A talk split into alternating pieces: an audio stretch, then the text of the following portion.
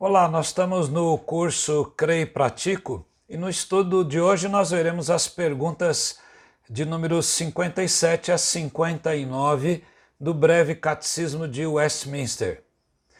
E estas perguntas tratam do Dia do Senhor, o quarto mandamento. Nós vamos dividir é, o quarto mandamento em duas partes e hoje nós vamos ver a a primeira parte do estudo do quarto mandamento. A pergunta 57 vai nos fazer a seguinte importante indagação: qual é o quarto mandamento? O quarto mandamento está em Êxodo 20, de 8 a 11. É, Lembre-se do dia de sábado para o santificar. Seis dias você trabalhará e fará toda a sua obra, mas o sétimo dia é o sábado, dedicado ao Senhor, seu Deus. Não faça nenhum trabalho nesse dia, nem você, nem seu filho, nem a sua filha, nem o seu servo, nem a sua serva, nem o seu animal, nem o estrangeiro, nem ah, o estrangeiro das suas portas para dentro, porque seis dias fez o, o Senhor os céus e a terra, o mar e tudo que neles há, e ao sétimo dia descansou. Por isso o Senhor abençoou o dia do sábado e o santificou. O que exige esse mandamento? Ah, vai indagar pergunta 58.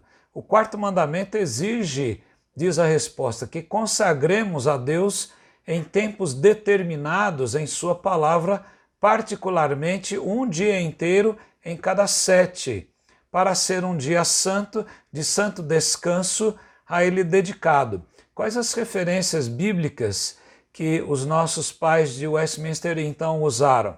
Levítico 19, 30, quando Moisés diz: guardem os meus sábados e reverenciem o meu santuário, eu sou o Senhor. Então veja que Moisés fala pela boca de Deus Deus está dizendo que o, os sábados deveriam ser guardados e reverenciados no seu santuário, lá na igreja daquele da velha aliança, porque ele é o Senhor, ele é o soberano Senhor e merece ser adorado ou santificado.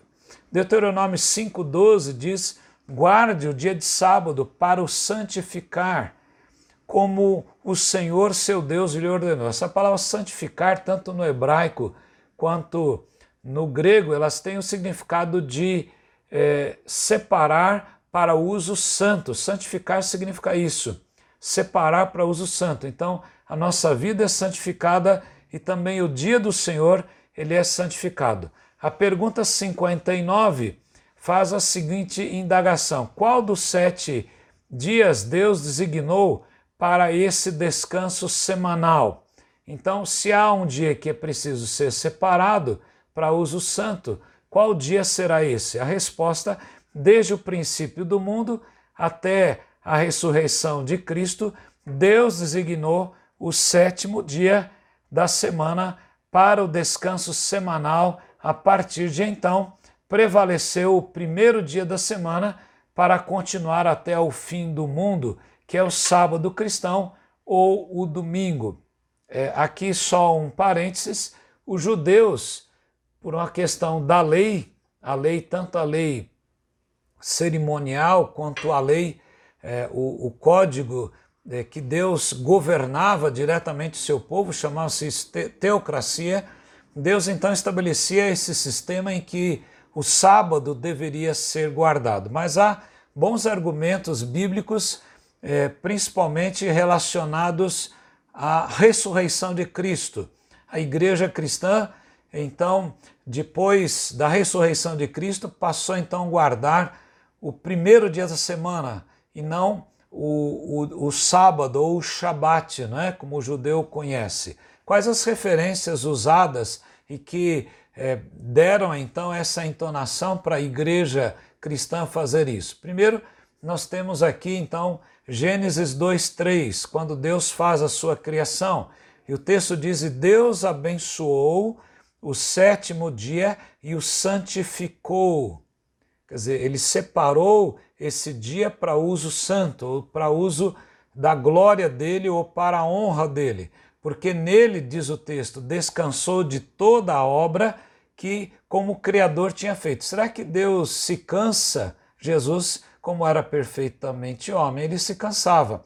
Mas Deus se coloca aqui numa linguagem humana, é um antropomorfismo aqui. Deus é, se cansa aqui no sentido figurado, não no sentido real. Deus não é homem para poder se cansar na verdade, mas ele se coloca em nossa condição para que nós venhamos a obedecer a sua palavra. Em Êxodo 16, 23, o texto diz: Ele respondeu: Isto é o que disse o Senhor Amanhã é repouso, o santo sábado dedicado ao Senhor. O que vocês quiserem assar no forno, assem.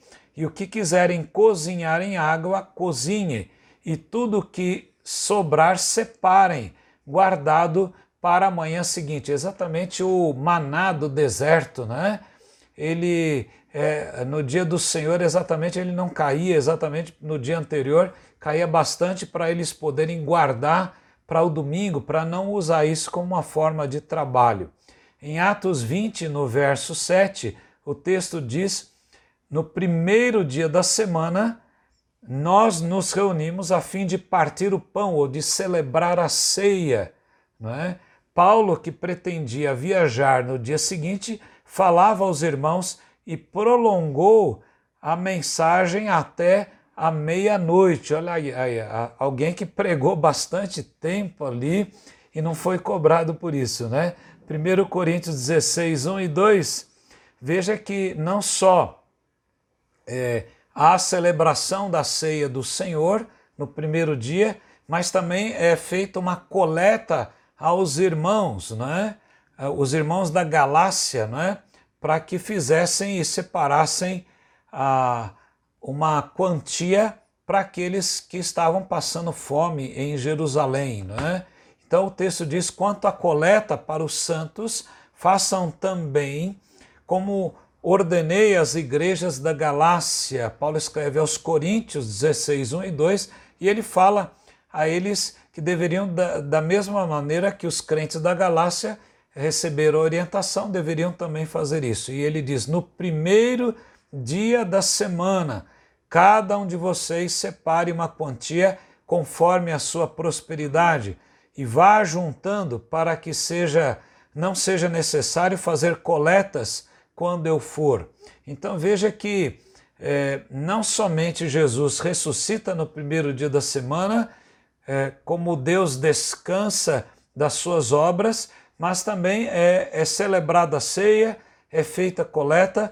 E, e por último, nós temos um texto de Apocalipse, quando João ele vai é, é dizer que ele se achou, achei-me em espírito, jo, jo, Apocalipse 1,10, achei-me em espírito no dia do Senhor e ouvi de atrás de mim uma voz forte, como de trombeta, quer dizer, Jesus estava falando através dele naquele livro do Apocalipse, o livro da Revelação. Então nós temos grandes motivos para então guardar um dia e esse dia hoje é o, o sábado do cristão, hoje é o domingo, primeiro dia da semana. Nós vamos prosseguir ainda numa segunda mensagem, onde nós vamos ver então aquilo que esse mandamento proíbe, aquilo que ele exige e as, uh, e as questões anexas a esse mandamento. Que o Senhor o abençoe e guarde a você e a sua casa. Amém.